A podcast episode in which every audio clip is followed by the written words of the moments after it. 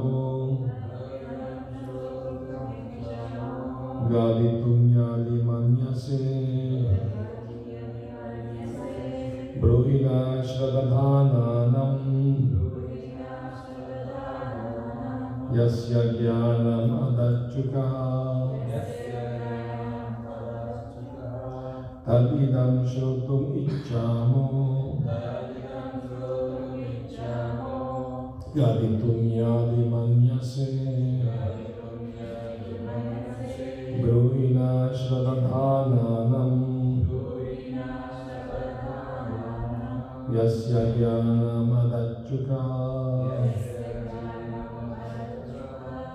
तदिदं श्रोतुमिच्छामो। गणितुं यादिमन्यसे।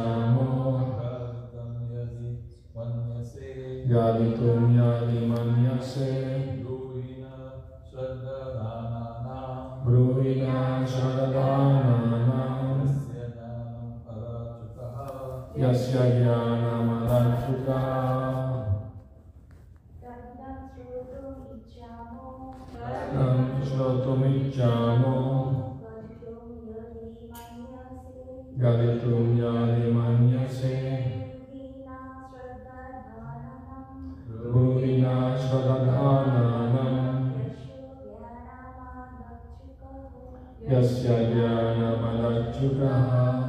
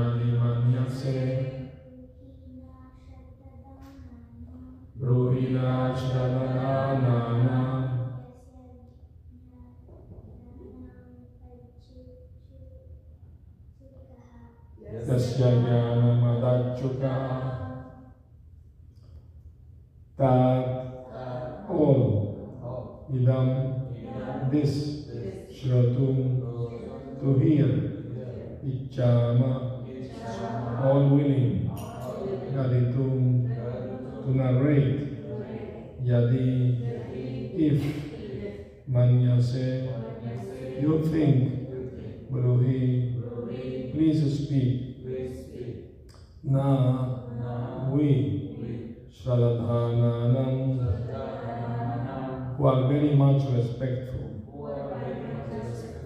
Yasya, Yasya. whose Gyanam, transcendental knowledge, Ada, delivered, Shuka, Sri Shukadeva Goswami. Translation We all respectfully want to hear about him, Maharaj Parikshit to whom Shukadeva Goswami imparted transcendental knowledge, please speak on this matter. Purport. Shukadeva Goswami imparted transcendental knowledge to Maharaj Parikshit during the remaining seven days of his life. And Maharaj Parikshit heard him properly, just like an ardent student. The effect of such a bona fide hearing and chanting of Srimad Bhagavatam was equally shared by both the hearer and the chanter. Both of them were benefited out of the nine different transcendental means of devotional service to the Lord prescribed in the Bhagavatam. Either all of them, or some of them, or even one of them are equally beneficial if properly discharged. Maharaj Parikshit and Shukadeva Goswami were serious performers of the first two important items, namely the process of chanting and the process of healing, and therefore both of them were successful in the laudable attempt. Transcendental realization is attained by such serious healing and chanting and not otherwise. There is a type of spiritual master and disciple much advertised in this age of Kali. It is said that the master injects spiritual force into the disciple or an electric current generated by the master, and the disciple begins to feel the shock. He becomes unconscious, and the master weeps for his exhausting his store of so-called spiritual assets. Such bogus advertisement is going on in this age, and the poor common man is becoming the victim of such advertisement. We do not find such folk tales in the dealings of Shukadeva Goswami and his great disciple Maharaj Parikshit. The sage recited Srimad Bhagavatam in devotion, and the great king heard him up properly. The king did not feel any shock of, of electrical current from the master, nor did he become unconscious while receiving knowledge from the master. One should not therefore become a victim of this unauthorized advertisement made by some bogus representative of Vedic knowledge. The sages of Naimisharanya were very respectful in hearing about Maharaj Parikshit because of his receiving knowledge from Shukadeva Goswami by means of ardent hearing. Ardent hearing from the bona fide spiritual master is the only way to receive transcendental knowledge, and there is no need for medical performances or occult mysticism for miraculous effects. The process is simple, but only the sincere party can achieve the desired result. Om Agyantimirandasya Jananjana Sarakya Chakshurumiritam Tasmai Shri Gurave Namaha. I was born in darkest of ignorance, and my spiritual master Srila Prabhupada opened my eyes with the torchlight of knowledge. You can take from Prabhupada? can I accept? No, México, Huh? Hmm? We collect all the Gada. Hare Krishna. Srila Prabhupada. So, thank you. The sages of Naimisharanya were very eager to hear about Maharaj Parikshit life story uh, because and also how we hear the Srimad Bhagavatam from Shukadeva Goswami. They were very eager to know about that. Why? Because both of them, Maharaj Parikshit and Shukadeva Goswami, both were pure, devotees, pure, pure devotees of the Lord. So, Srimad Bhagavatam means to know about the Lord and His pure devotees. Uh, Bhagavad Gita is Krishna speaking to his pure devotee Arjuna. Bhagavatam has many narrations in relation to Krishna's pastime and his pure devotees' pastime.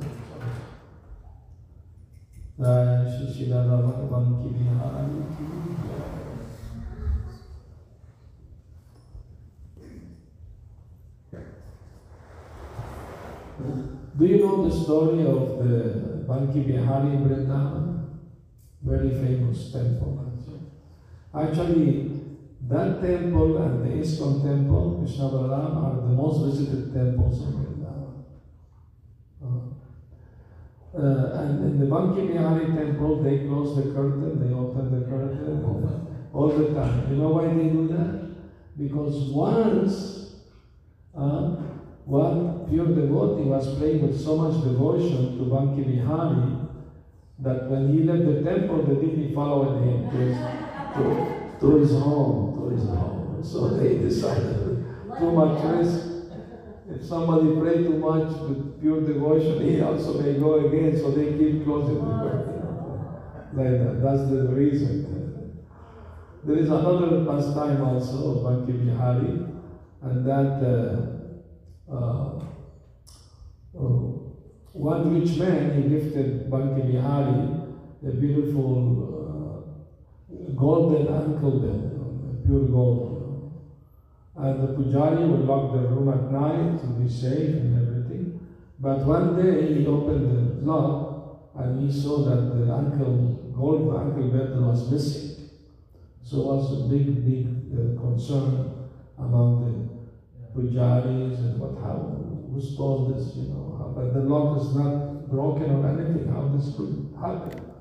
So anyway, when the rumor spread around, one man came with the with the ankle belt in his hand. How you got it? You stole it? No, no, no. I'm a vendor. I every night I stay in front of the temple. I sell puris and milk. And last night, one very beautiful boy came and he wanted milk and puris. And I asked him, How can you have money to pay me? And he gave me this belt. So uh, here it is. Uh, I hear that. Then the Pujari realized that the monkey came out as a boy because he was hungry. so since then, every night they leave a, a gallon of milk a pile of puris. If he is hungry, he can eat at night. Since then. And also in that temple, Mangalarti is very late. I think it's 8.30 in the morning or something. You know why? There's a reason behind also. Because Banke Bihari go every night to dance with the gopi and he come very late. So he need to sleep something, you know. he may come at 2, 3 in the morning from dancing. So they allow him to take a little more rest, you know. Like that. oh, pastime, Krishna's pastime is wonderful. I mean, once Prabhupada was visiting the New York temple, and he, he looked at the deity, Radha Govinda, and he called the temple president. He said, Krishna looks very tired. You must give him more time to rest because he has to go every day to take care of the cows and the fields, so he needs to have a good rest.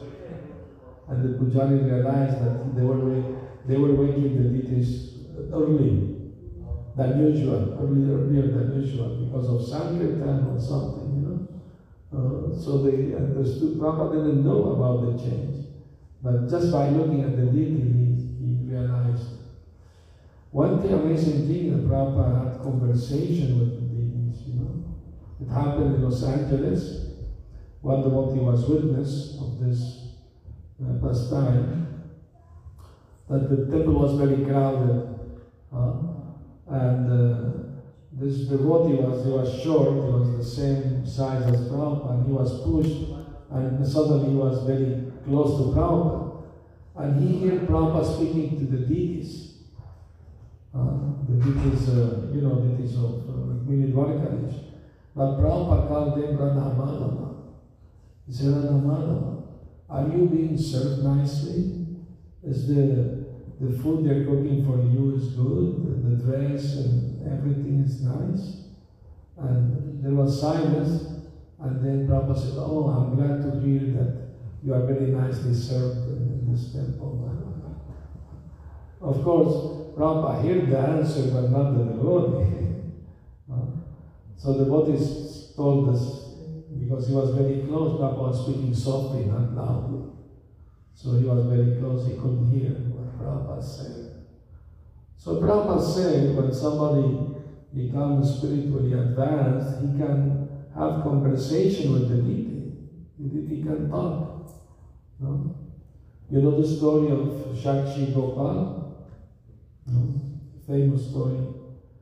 near Jagannath there is a town called uh, uh, train station called the Shakshi Gopal. Is it?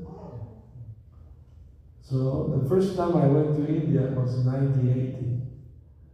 I was in summertime, was I remember it was June, July, it was very hot. That was my first time.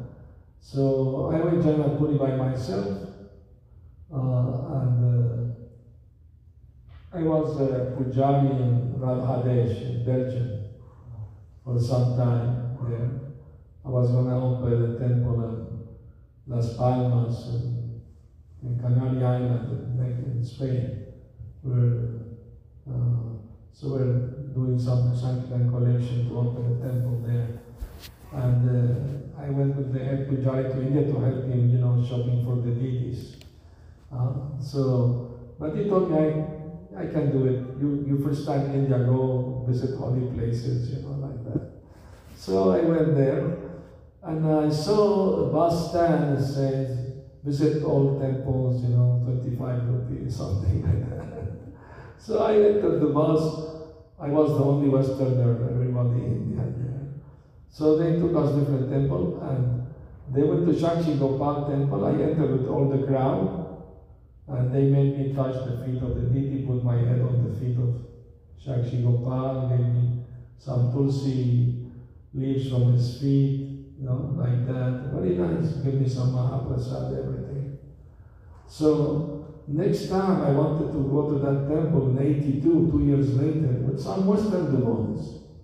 They said, no, Western people can't come in. I said, but I came here two years ago. Oh, you was very lucky. Generally not allowed.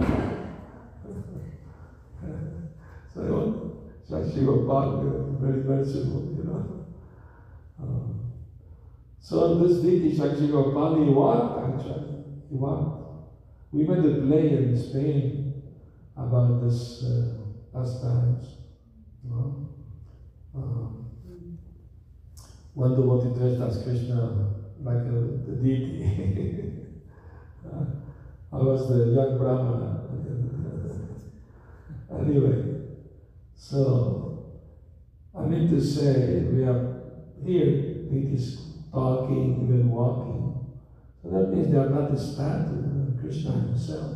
no? So here we hear Maharaj Parikshit. Uh, he had only seven days remaining. So he was uh, he wanted to hear Srimad Bhagavatam from Shukadeva Goswami. Different may give different, you know, the, this yoga, that yoga, you know, that yajna, that. No, he, he decided to follow the instruction of Shukadeva Goswami. Because as soon as Shukadeva Goswami arrived, everybody stood up. He was only 16 years old and he was naked. He was, uh, but they could see he was very highly advanced spiritually. He was pure devotee you know, from the womb. You know the story of Shukadeva Goswami? Uh, he didn't want to come out of the womb. So, because he thought, uh, I mean, Maya is out there, I don't want to be influenced by Maya. Family affection, you know, no. So the mother was desperate because he stayed in the womb 16 years. Imagine how much trouble it must be for the mother. but then, then uh, Srila Vyasadeva went to see Krishna in Dwarka and asked him to please come and convince the child to come out, you know. So Krishna came personally and assured the child that he would not be affected by Maya. Please come out. So as soon as he came out, he grew immediately, so 16 years, because he was 16 years in the womb. He grew up 16 years and immediately left home. Immediately, as, as he was born naked, he walked out. Father was running after him, calling him, my son, my son, come back. Uh, he wanted to teach him Srimad Bhagavatam. That was, he was, he knew he was a great soul, liberated soul. So he wanted to teach him Srimad Bhagavatam. Uh, In the Puranas, it is a story very interesting, very interesting, that once Lord Shiva was narrating Srimad Bhagavatam to his wife Parvati, and uh, and a small parrot was nearby on the tree, and he was also listening. So when the, when the, when Shiva came, he was Shiva with closed eyes in meditation. By heart, he was narrating Srimad Bhagavatam, all the 18,000 shlokas. You know? Uh, but when he came to the third canto, uh, uh, Kapila the Muni, you know, uh, San- Sankhya philosophy, Parvati will, will goes a little bit, you know. so from time to time, Lord Shiva would ask the question, Are you listening? And, and the parrot imitating her voice say, Yes, yes, keep, keep chanting. So when, when, when he finished narrating all the Bhagavatam, he noticed the parrot there saying, okay, yes, keep, keep narrating. Oh, this parrot in the Bhagavatam, it's an animal. He may misuse this knowledge, so he wanted to kill it. So Shiva was chasing after the parrot with the trident, you know, to kill it. And, and uh, the parrot flew to the ashram of Vyasadeva in Badarikashram in the Himalayas. And uh, Vyasadeva was narrating to his wife the 10th canto of Srimad Bhagavatam, Krishna's pastime, and she was with wonder, and she was, and the parrot entered her mouth to shelter there, hiding from, from Shiva. So Shiva arrived, asked Vyasadeva, have you seen the parrot? No, why you why you're chasing after the parrot? I want to kill it. Why you want to kill it?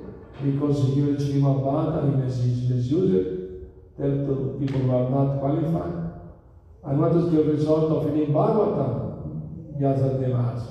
Oh, person who Bhagavatam becomes immortal. So if the parrot become immortal, how can you kill it? Oh, he answered, you know, defeat. so he so that parrot was born as Shukadeva Goswami. That's the Purana, Purana story.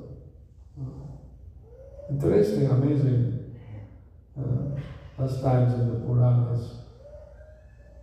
So, Shukadeva Goswami was wandering in the forest. He was a Brahmavadi. The Brahmavadi means absorb the Brahman, but he's not Mayavadi. Mayavadi are Krishna Aparadhi, offender to Krishna. You think Krishna's form is Maya, made of material energy. Brahmavadi are absorbed in Brahman, but they are not offenders. They are pure. They are pure.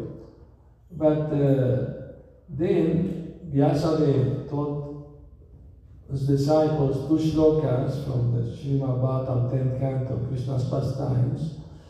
And, uh, and uh, one of them told him, oh, I wandered in the forest collecting firewood.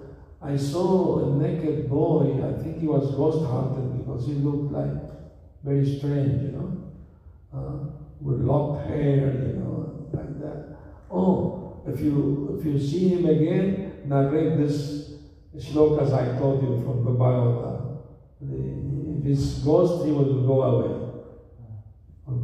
So next time, the disciple came running to the ashram and the, uh, Shukadeva Goswami was running after him, chasing him. Uh, Gurudev, this mantra, instead of chasing away the ghost, is following me.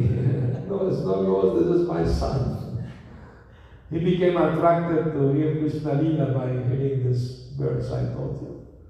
So he came back and Srila told him all the Srimad Bhagavatam. No? Although some place they say that he heard in the womb also, but there is also there's another explanation that he heard it after. Anyway, after hearing Srimad Bhagavatam, he wanted to teach Srimad Bhagavatam. You know? That's very important thing, you know. When you hear, you understand the spiritual knowledge of Krishna consciousness, what you will do with it. You have to share it with others. Otherwise, you may not you may not keep it, you know, because it's doesn't belong only to you, it belongs to everyone. Everyone is part of Krishna, everybody is servant of Krishna. They deserve to hear about Krishna. So once one know the truth, one should share it with others, not keep it to oneself. You know. So this is very important point. So Shukadeva Goswami arrived there in that assembly of great yogi and sages, and everybody stood up. Even Narad Muni and Vyasadeva were there. They also greeted him and offered him this highest seat to speak Srimad Bhagavatam. So Maharaj Parikshit was really very, very ardently, very attentively for seven days. He didn't eat or sleep or drink water even. He was totally absorbed in hearing Srimad Bhagavatam, completely. He didn't have any fear of death after hearing Srimad Bhagavatam. No. He was ready to go back to Krishna. Maharaj Parikshit from his childhood he will he will so attached to Krishna, he will not sleep unless he hug his doll, Krishna like doll, you know. So all children should have Krishna doll. They become attached to Krishna. Like that. Uh, Since he saw Krishna in the womb of his mother, because Krishna saved his life, he was gonna die by the Brahmastra by Ashwatthama, and Krishna came and saved him. He became very attached to Krishna from the womb. So uh, Krishna was calling him back to Godhead because he was Krishna was feeling separation from his pure devotee. So that's why he was cursed. Uh, actually, he could counteract that cursing, but he didn't want to because he understood this is Krishna's plan. He wants me back. He wants me to hear Srimad Bhagavatam. So this is the reason that this happened to me. So the life of great devotees like Maharaj Parikshit, you know, they know nothing happened accidentally. There must be a reason behind it. You know. Krishna's hand always there. Oh. Sometimes devotee asks me, well, everything that happened to me is Krishna's arrangement. I say no. It could be also Maya's disarrangement. If somebody reminds you of Krishna, that is good, that is Krishna's plan. But if somebody makes you forget Krishna, it's not Krishna's arrangement, it's Maya's disarrangement. So one has to know, to distinguish illusion from reality. What is real, what is illusion. No? In this world we are living is full of illusion, you know. Everybody is chasing after a mirage, you know, to be happy. There's a story, one man in the forest was uh, there and he, one, one tiger was chasing after him. So he ran and saw a tree nearby a lake. So he, he climbed that, that tree and was hanging from a, from a branch. And the tiger was below. And the branch was very close to the river. If he fell, he would fall in, not the river, lake. And inside the lake there was a crocodile. But above him there was a honeycomb. So some drops of honey were falling and he would take it all so sweet. but the crocodile is waiting for him and the tiger is waiting for him. But he's enjoying the honey. so this is the material life, you know. You think, oh, so nice. the misery of death, old age disease are there. So there is no shelter in this world but Krishna. There is no better friend than Krishna. No? I mean, you know the pastime of Krishna in Vrindavan. Uh, what is the name of Saturn? Uh, Shani. Shani Dev. Shani Dev.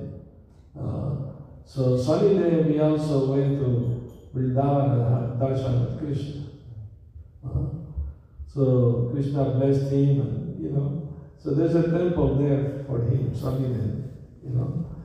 Uh, sometimes people go to do to pacify Shani Dev.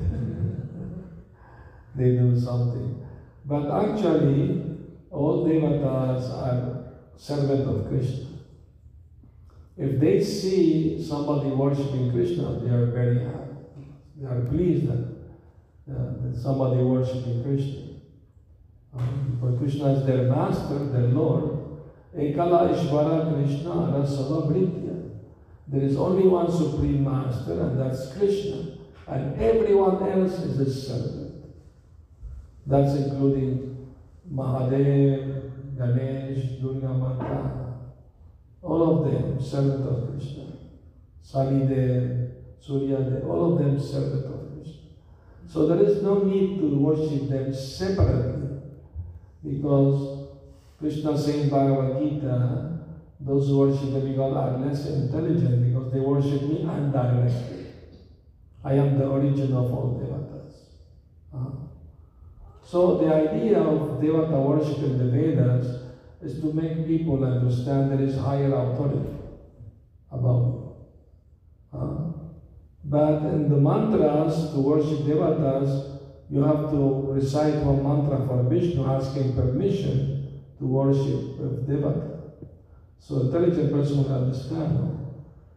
Uh, Vishnu is higher than all devatas because they need permission from him to worship. So someone intelligent will worship Vishnu or Krishna.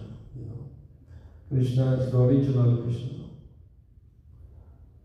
So, so like to help people gradually understand. You know, even Aborigine in the forest when they see lightning, you know, they see uh, the moon, the stars. They, they understand there's higher power in creation. You know, so they, you know that's for them is God. You know, nature. But behind nature, there is a supreme controller, Ishvara Parama Krishna Sachidananda Vigraha, Anadiradir Govinda Sarva Karana Karana. Is the supreme controller, Ishvara Parama. There are many controllers. Even human beings, they control something, they try to control their family or their job, whatever. But Krishna is the supreme controller. And his body is Sachidananda, eternal, full of bliss, full of knowledge. Another, he has no origin. Sometimes people may ask, if God created the universe, who created him? If somebody created him, that somebody will be God, not him. So when you reach the person who nobody created, uh, that is God. Anadir Adir is the origin of everyone. Uh, Govinda is the give pleasure to the, to the cows, to the senses, to the earth. Rom is those three things. Uh, Sarva Karana Karana, is the cause of all causes.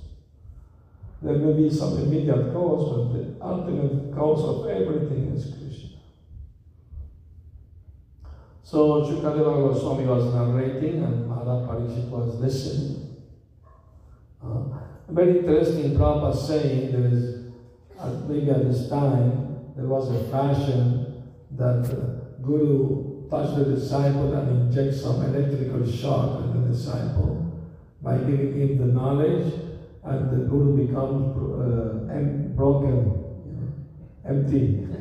so he cried, I became bankrupted, bankrupted of the spiritual. Uh, but in Shukadeva Goswami didn't have anything, electric shock or anything like that. Just intense hearing. Uh, and with, with intensity, you know. You know the story of Gokarna? Huh? You want to hear the story of Gokarna? It's about Srimad Bhagavatam. It's in the Puranas also. Uh, once a Brahmana was married to uh, a bad woman, you know, bad woman. She was very angry all the time, very, you know, unfaithful to him and mistreated him all the time, you know. So he thought maybe if she get a son, she may change. So he asked one sage to do yajna so you have a son, you know. So the sage agreed and gave him the fruit of the yajna. And he gave to his wife, please eat this, we will have a good son. And the wife, I don't want to have children. She gave it to a cow, the fruit.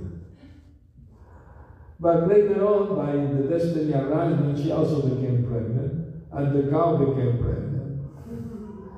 And, and, and, and the cow gave birth to a human child, but had the ears of a cow.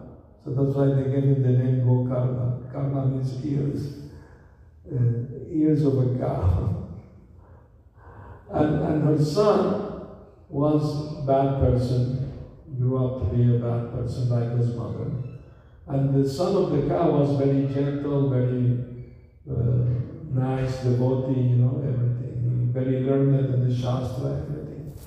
So the, this, uh, the, son, the bad son, he was, uh, you know, spending all the money of his father and, and alcohol and prostitutes and, you know, uh, then he will steal from his mother you know, also like that.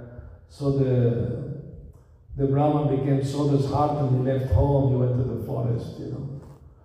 So the the bad son, he was demanding from his mother to give him more. I said, I don't have anything more to give you. So he threw his mother in the well, he killed his own mother. And he was living in the house with prostitutes.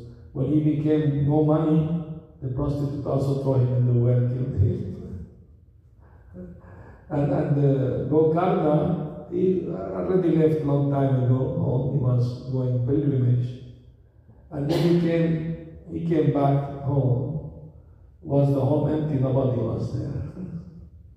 Uh, so we stayed there, and his, his brother Ghost appeared. You. Brother, I'm very simple. That's why I was killed by a prostitute. Now I'm a ghost please help me. I'm your brother, you know, you must do something for me. Okay, Gokarna said, okay, I will try to help you. I'm gonna make recitation of Srimad Bhagavatam, and you must stand nearby in a, in bamboo stick, you enter there, from there you can listen. And listen attentively, yes, yes. Oh, thank you for your mercy. So, Gokarna invited everyone to listen to Srimad Bhagavatam. So he was narrating Srimad Bhagavatam, uh, and uh, his, his ghost brother was there hearing. After he finished reciting the Bhagavatam, his brother took four out of four, he went Vaikuntha. People saw that. They saw the ghost becoming liberated. So they asked Gokarna, we also hear Srimad Bhagavatam. Why you didn't also became, you know, liberated like your brother? He was a ghost. Ah, because he was listening very, very intensely. And he was eating, sleeping, going sometime and come back, chatting, you know. He was not very attentive. That's why you don't get the full benefit. So, so that's uh, here we hear that she, Maharaj Parikshit was listening very attentively the message of very intensely, very ardently. Uh, so that when he finished his Bhagavatam, he said, let the serpent come. I'm not afraid, you know. Uh, he completely became fearless.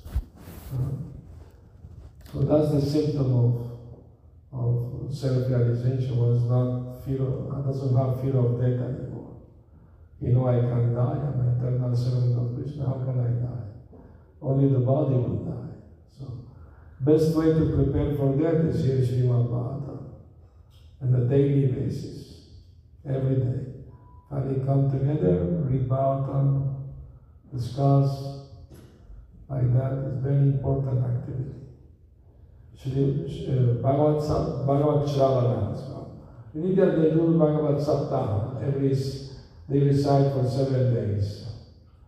But the, the Bhagavatam itself says Nityo Bhagavad Sevaya. Eternal seven days, and then more seven days, and then more seven days. Shukadeva Goswami in seven days because that's all the time he had.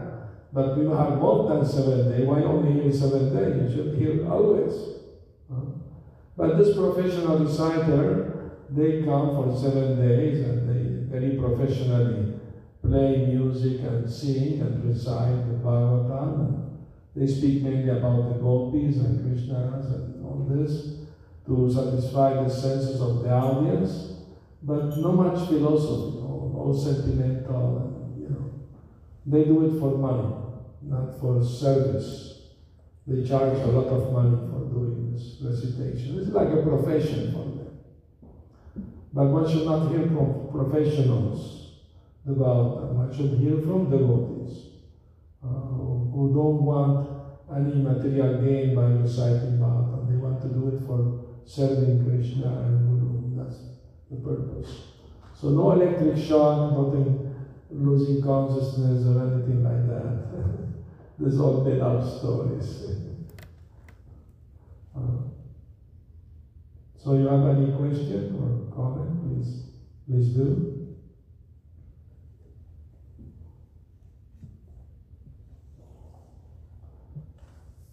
Very good, very nice. Thank you very much for coming and listening to Bhagavatam. Hare Krishna, Srila Prabhupada. Gaur Prem